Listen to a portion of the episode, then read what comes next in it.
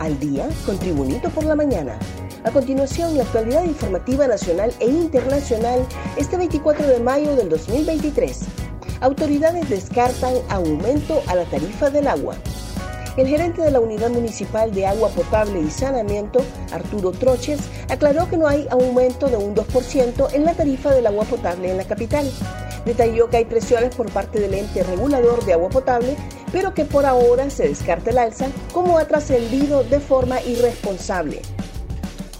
Suspenden sesión del Congreso Nacional ante falta de votos para ratificar el acta para adherirse al cambio. El Congreso Nacional no pudo ratificar la noche del martes el acta para que Honduras se adhiera a la Corporación Andina de Fomento debido a que Libre no obtuvo los 65 votos necesarios.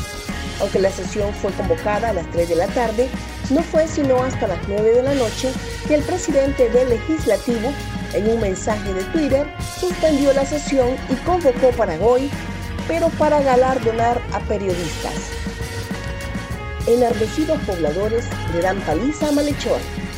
En La Esperanza Intibucá, un sujeto señalado de ser asaltante Estuvo a punto de ser linchado por enardecidos pobladores de esta ciudad, pero fue rescatado por agentes de la Policía Nacional asignados a la Unidad Departamental Policial número 10.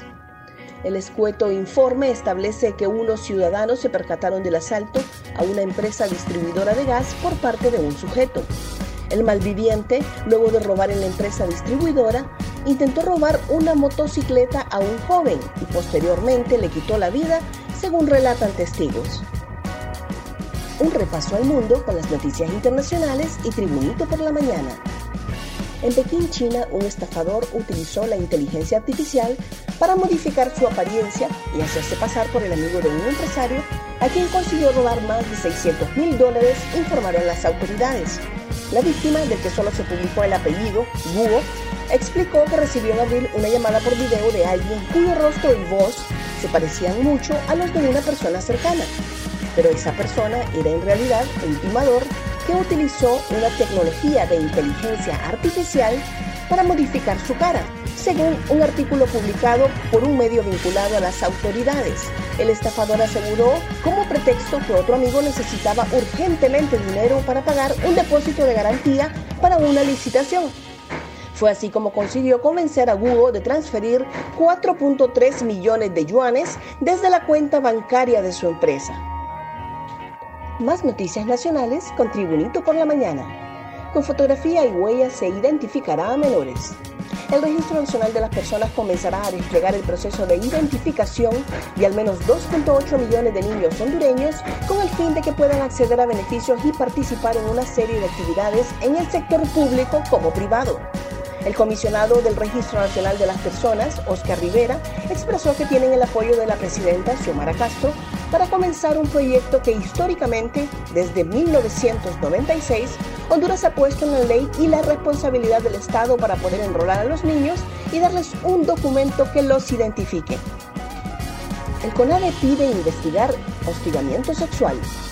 El Comisionado Nacional de los Derechos Humanos en Honduras, a través de un comunicado de prensa, mostró su preocupación y a la misma vez condenó los hechos de hostigamiento sexual por parte de funcionarios del Estado el CONADE observa con preocupación los hechos de hostigamiento sexual por parte de los funcionarios del Estado, dándole seguimiento a una cifra alarmante de denuncias presentadas por las víctimas ante el Ministerio Público, señaló. CONATEL bloquea las comunicaciones en cinco cárceles de Honduras. El titular de la Comisión Nacional de Telecomunicaciones, CONATEL, Lorenzo Sauceda, aseguró el martes que a partir de hoy se bloquearon las comunicaciones en las principales cinco cárceles de Honduras en el marco del Plan Solución contra el Crimen y la intervención en el sistema carcelario hondureño. Los operadores han cumplido a partir de las 3 de la mañana de este martes. Han sido bloqueados los cinco centros penitenciarios de mayor incidencia, como ser Santa Bárbara, Támara y el de mujeres, ahí mismo Siria en Cedros y La Tolva en el Oriente, detalló. Gracias por tu atención. Tribunito por la Mañana te invita a estar atento a su próximo boletín informativo.